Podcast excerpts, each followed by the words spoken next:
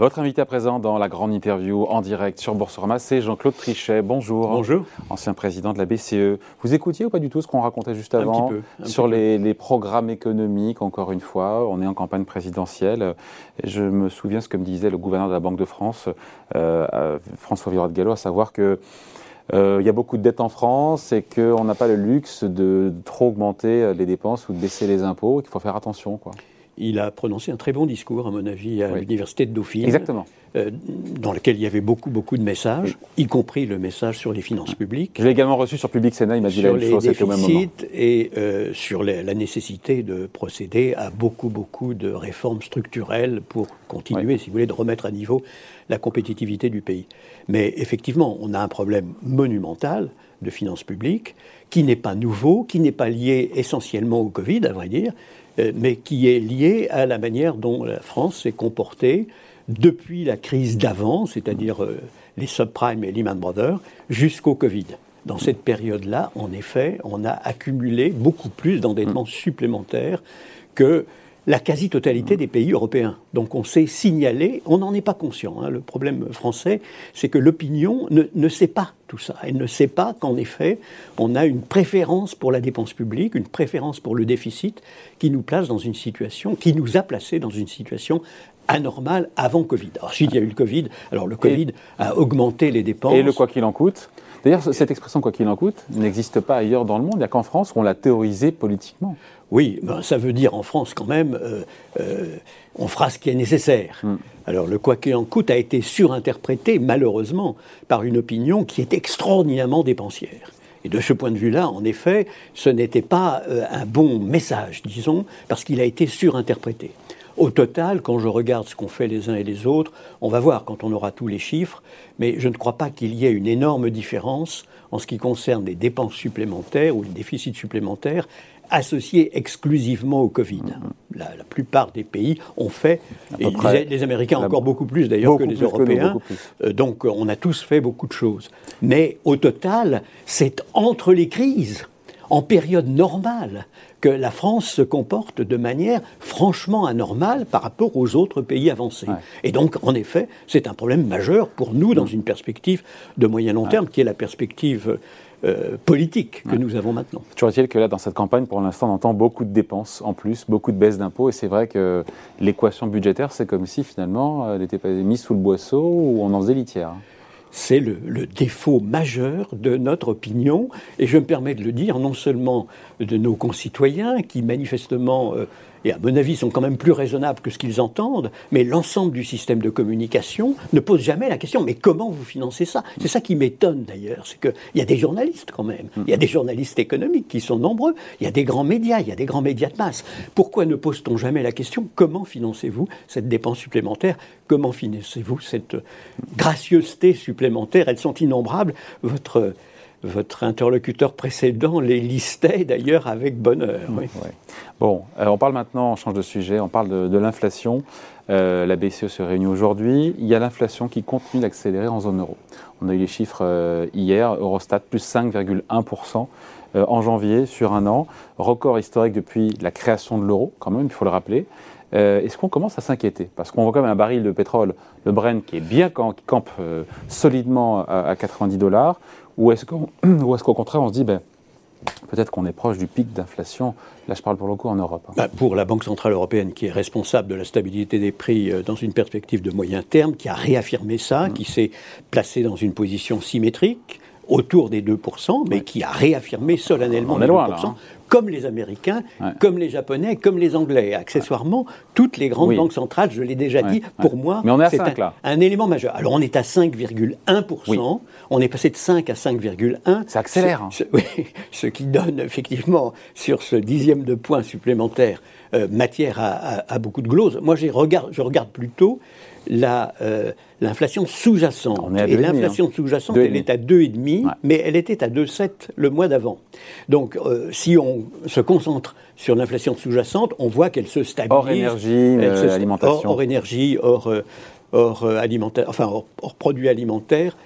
mais au total, si vous voulez, c'est ça qui compte, hein, c'est l'inflation sous-jacente. Je regrette que la Banque Centrale Européenne n'ait pas insisté sur l'inflation sous-jacente plus, si vous voulez, lorsqu'elle a fait sa révision de stratégie.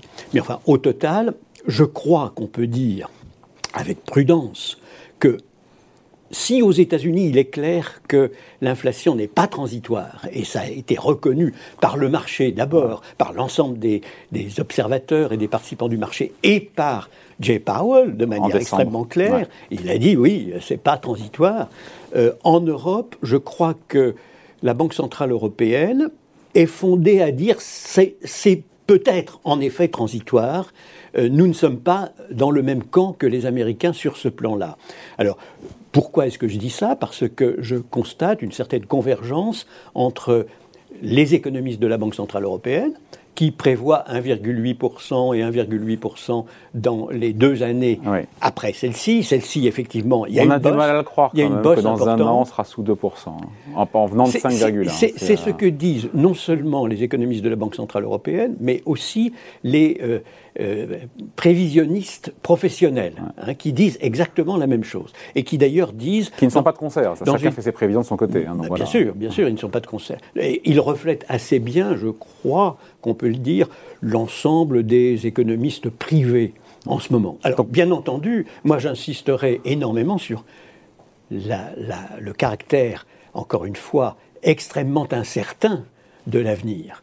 Euh, ça, c'est le scénario de base. Le scénario de base, c'est que en Europe, contrairement aux États-Unis, dès l'année prochaine, c'est-à-dire dès 2023, nous nous retrouverions avec une inflation proche de 2%, pas supérieure à 2%, à vrai dire, mais proche de 2%. Euh, donc, en Europe, donc, en Europe, c'est transitoire. L'inflation pour vous, européenne, est transitoire. je le prends comme un scénario probable, au moment où nous parlons, compte tenu de tout ce que nous savons. Et quand je dis nous, je veux dire aussi bien les économistes publics que les économistes privés.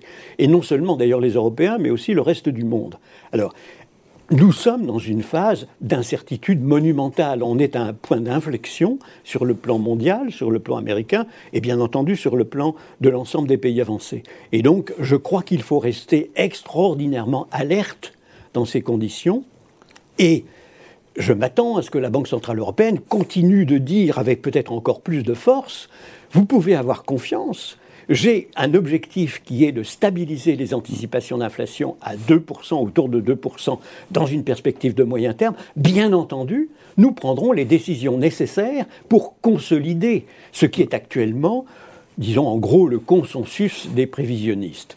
Euh, à mon avis, il faut dire ça, ne serait-ce que pour que l'ensemble des concitoyens européens, nos, euh, concitoyens français, qui sont très très attachés à ce que la stabilité des prix demeure, hein, au moins autant que les Allemands, on dit toujours les Allemands, les Allemands, les Allemands, non, quand vous interrogez les Français, ils sont incroyablement attachés à la stabilité des prix, et donc il est très important de crédibiliser le fait que la stabilité des prix sera bien assurée. Et après tout, c'est bien la Banque Centrale Européenne qui en est responsable. C'est une responsabilité que lui donne le traité.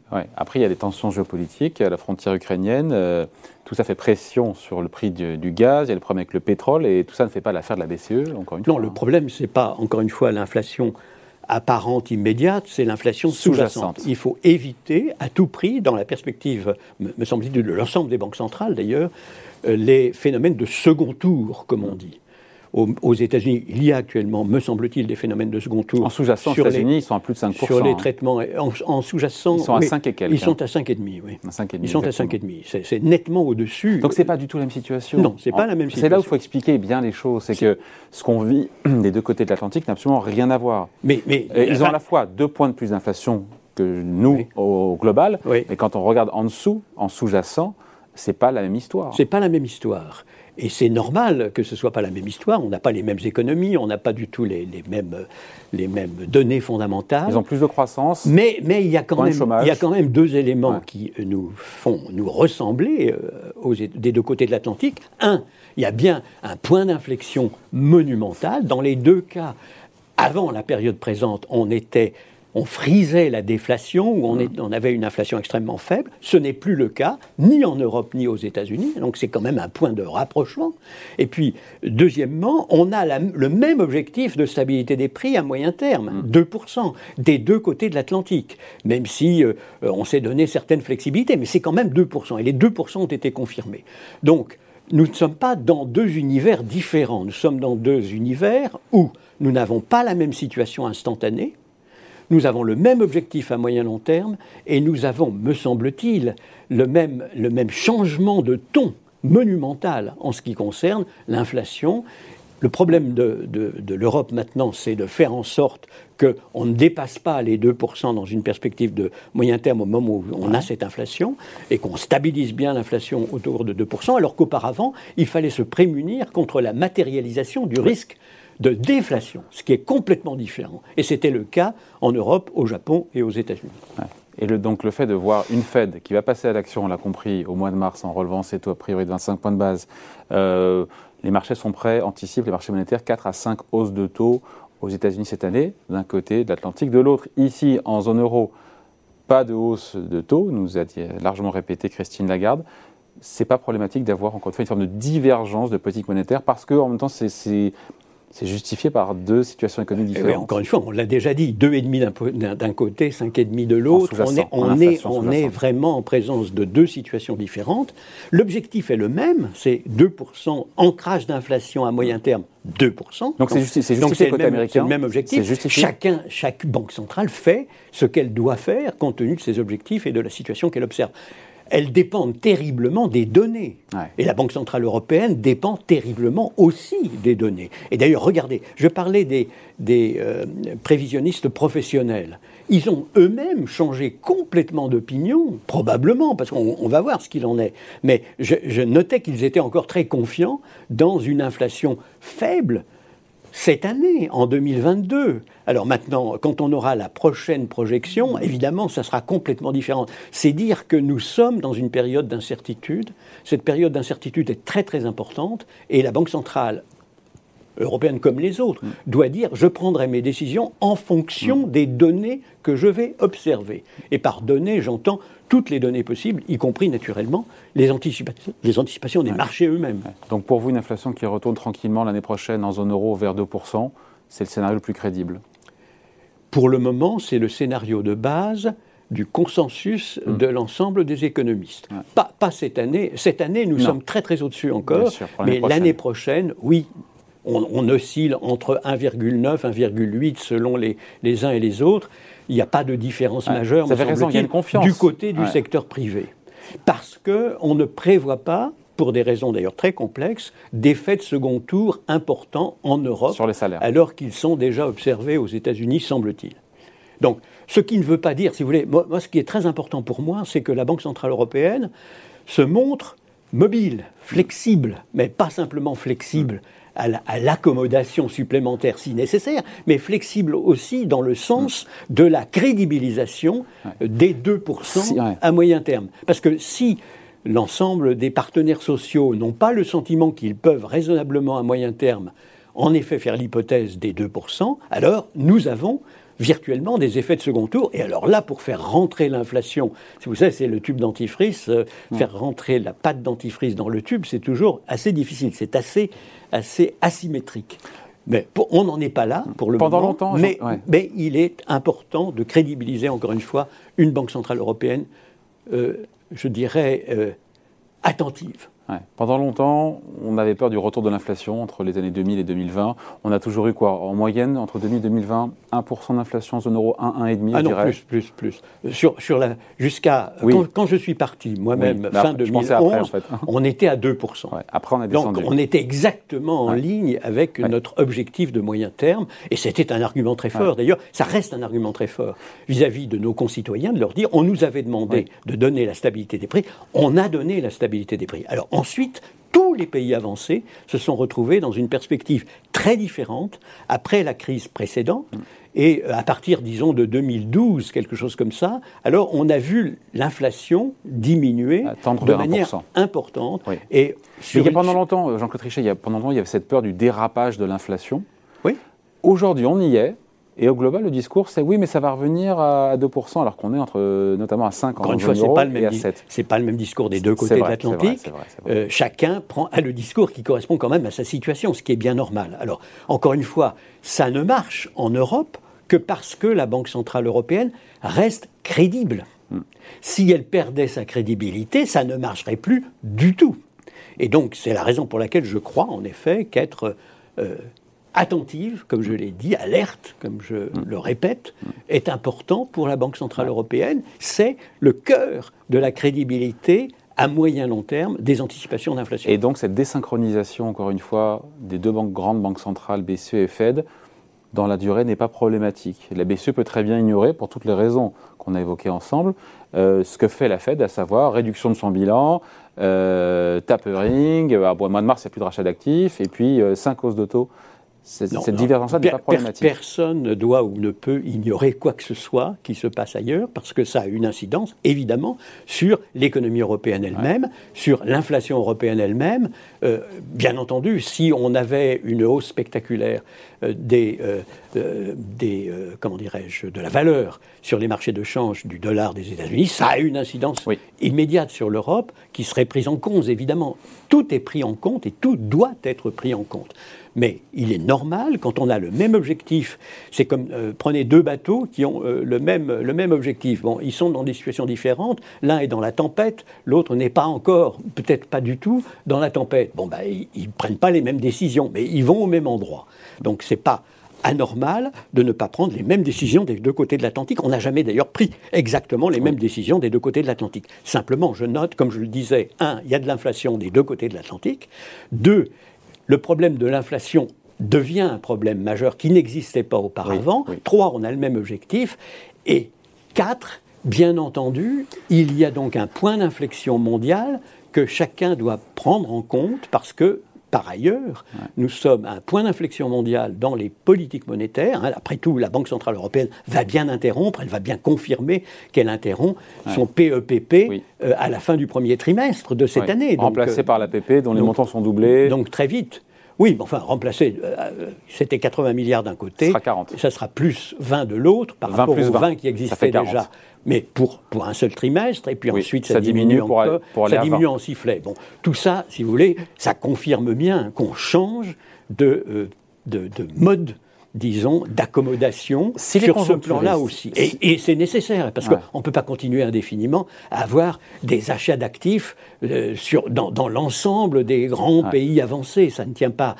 Vous savez qu'on est déjà à plus 24 000 milliards de dollars je m'excuse, je devrais convertir en euros, bien entendu, mais plus, plus, 24 000 milliards de dollars sur Japon, États-Unis, Europe et Angleterre. En matière de quoi quatre, En matière d'acquisition d'actifs négociables essentiellement publics, mais aussi privés. C'est ce qui explique 24 000 milliards de dollars. Ça explique la hausse des bourses. depuis la. On fait le lien. Bien entendu, bien entendu, ça explique complètement euh, enfin, c'est l'une des causes. Hein. Euh, l'explication complète est beaucoup plus complexe, c'est toujours multidimensionnel. Enfin, c'est l'une des causes évidentes de la hausse des valeurs d'actifs, laquelle est vraiment très inquiétante. Hein. Si je prends l'indicateur de Schiller sur les price earning ratio, je suis très très au-dessus de l'historique. Si je prends le Tobin Q, euh, je suis très très au-dessus pour l'ensemble des actions, des actions. très au-dessus de, de Comment vous qualifieriez les niveaux de valorisation des actions aujourd'hui? Comment vous le qualifieriez? Très anormaux. Ils sont très anormaux et une correction sera nécessaire. Je ne dis pas que la correction est pour demain, ni même peut-être pour après-demain, mais à un moment ou à un autre, on aura une énorme correction. Et il faut que cette correction soit aussi, je dirais, organisée que possible, aussi soft, aussi douce que possible. Sinon, alors c'est la crise. Et on a la même chose euh, du côté des autres valeurs d'actifs, du côté des, euh, de l'immobilier. Euh, du côté de l'endettement, selon le FMI, l'endettement mondial a cru de manière colossale au cours de ces dernières années, depuis, disons, la dernière crise, depuis 2007. Oui, mais sur de, euh, suite à la crise pandémique, il n'y avait pas de choix. Il fallait bien oui, mais, mais payer le chômage partiel, encore une fois, les entreprises. Ce n'est pas, uniquement la crise pandémique qui est en cause, c'est l'augmentation pendant toute la période entre les deux crises. Eh nous, nous sommes un exemple un peu caricatural de cette augmentation de l'endettement. Mais, mais tous les pays avancés, quand même, ont continué d'avoir de l'endettement supplémentaire dans cette période. Et c'est énorme, si vous voulez. on se retrouve actuellement avec probablement quelque chose comme plus 61% mmh. d'endettement public, en public et privé pardon, en proportion du produit intérieur brut mondial. Donc c'est énorme, énorme. Ce qui veut dire que les taux d'intérêt ne peuvent jamais remonter vraiment au risque sinon Non, pas du tout. Moi je ne dirais pas ça. encore une fois, les politiques... La sensibilité des économies les, politiques, à l'endettement a augmenté. Hein. Les, politiques monétaires sont faites en fonction des objectifs qu'ont assigné aux politiques monétaires les, les, démocraties politiques dans lesquelles elles se trouvent. Alors, ce n'est pas, pas formalisé de la même manière. En Europe, c'est un traité. Aux États-Unis, c'est une loi. Euh, en Angleterre, c'est une loi. Mais au total, euh, l'objectif est hmm. bien d'arriver à la stabilité des prix. Et les pays, nos concitoyens les Américains comme les Européens ne seraient pas les derniers à stigmatiser une banque centrale qui n'assurerait plus la stabilité des prix. C'est quelque chose de capital. Donc quand tous les économistes me disent mais il est impossible que les banques centrales deviennent euh, moins accommodantes parce qu'elles sont complètement pieds et poings liés entre les mains des gouvernements, etc. Mais c'est pas vrai. En gardant les d'intérêt aussi bas pendant vrai. longtemps. ce n'est pas vrai et c'est une très mauvaise communication des économistes eux-mêmes. Ils doivent savoir que le moment venu, si c'est nécessaire, comme le fait la Banque centrale américaine en ce moment, bah, il faudra durcir les politiques monétaires. En marchant sur des œufs, on a compris aussi que la, Fed euh, est, sur ligne de crête. Hein. En, étant aussi euh, attentif que possible, en effet, à ne pas à ce que le marché ne soit pas bouleversé, donc en, permettant l'anticipation par le marché des changements qui vont intervenir. C'est ce qui s'est passé aux États-Unis assez bien, parce que le marché avait anticipé sur les décisions de la politique euh, monétaire américaine. Euh, j'espère, et, je m'attends à ce qu'en Europe ce soit la même chose, c'est-à-dire qu'il n'y ait pas de bouleversement euh, décidé, si vous voulez, volontairement par la Banque centrale, mais l'accompagnement de la prise en compte par le marché qu'effectivement il est nécessaire de changer l'accommodation de la politique monétaire, ça, ça fait partie en effet de l'art de la Banque centrale. Et je m'attends à ce que François Villeroy de Gallo, euh, à son poste, si vous voulez, de membre du Conseil des gouverneurs, et que Christine Lagarde fasse en sorte, ensemble avec tous les collègues, euh, qu'en effet, on puisse accompagner ce qui est nécessaire pour qu'on ait la stabilisation des anticipations à 2%, autour de 2%. Jean-Claude Trichet, avant de se quitter, juste plaçons-nous dans cette perspective qui est moins heureuse, mais que l'ensemble des conjoncturistes, publics ou privés, se trompent et que l'inflation s'installe au-delà de 3%, on va dire, en global, euh, en zone euro, et au-delà de, je ne sais pas, 4 euh, au niveau des, du sol américain, sur le sol américain. Euh, tout ce qu'on dit là ne tient plus. Il faudra que les banques centrales, Fed des BCE, montrent plus les dents et aillent je, viens de dire exactement la même chose. Je viens de vous dire, la flexibilité, elle doit jouer dans tous les sens. Oui, je pense à ça. Et si, effectivement, il y a changement réel, alors ça, ça, suppose, si vous voulez, que non seulement on ait des données nouvelles, mais qu'en effet, les anticipations basées sur ces données nouvelles changent aussi bien les anticipations de la Banque Centrale Européenne que celles du marché. Il n'y a pas de raison d'ailleurs que les anticipations soient, soient, si différentes que ça. On baigne dans le même univers, si vous voulez, de, données, de, de transparence.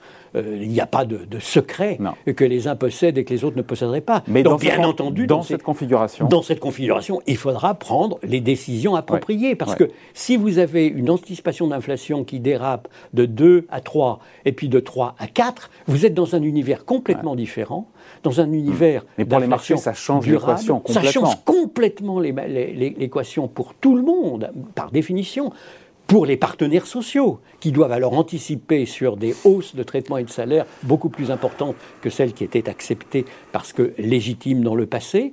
Accessoirement, d'ailleurs, l'un des problèmes que nous avons aux États-Unis surtout et en Europe dans certains pays, c'est que les traitements et salaires qui étaient anormalement plats, en tout, en tout cas en ce qui concerne les coûts unitaires de production, crée maintenant un mm. problème politique majeur et que, en effet, dans les pays à plein emploi, je mets la France à part. La France n'est pas au plein emploi. Elle ne peut pas se payer le luxe de perdre de la compétitivité coût dans la situation où elle est. Donc le, le message pour les Néerlandais, pour les Allemands, qui consiste à dire augmenter les salaires parce qu'en augmentant les salaires, vous allez rendre service à l'ensemble de votre économie nationale. Vous allez avoir en effet une inflation nationale plus élevée, mais ceci va être bon dans le contexte européen parce que les autres pays pourront rattraper leur retard de compétitivité. Vous voyez, nous avons des messages, enfin, j'ai un message très différent pour les pays à plein emploi et surcompétitifs et pour les pays comme malheureusement notre pays et l'Italie qui sont dans une situation différente et auquel on ne peut pas donner